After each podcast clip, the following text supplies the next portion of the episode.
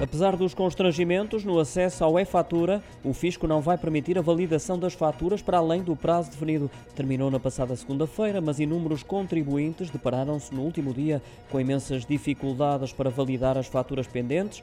Ainda assim, não vai haver alargamento do prazo, garantiu a autoridade tributária ao Jornal Económico, porque o serviço nunca esteve totalmente indisponível. Apenas será possível reclamar dos valores apurados para efeitos do IRS.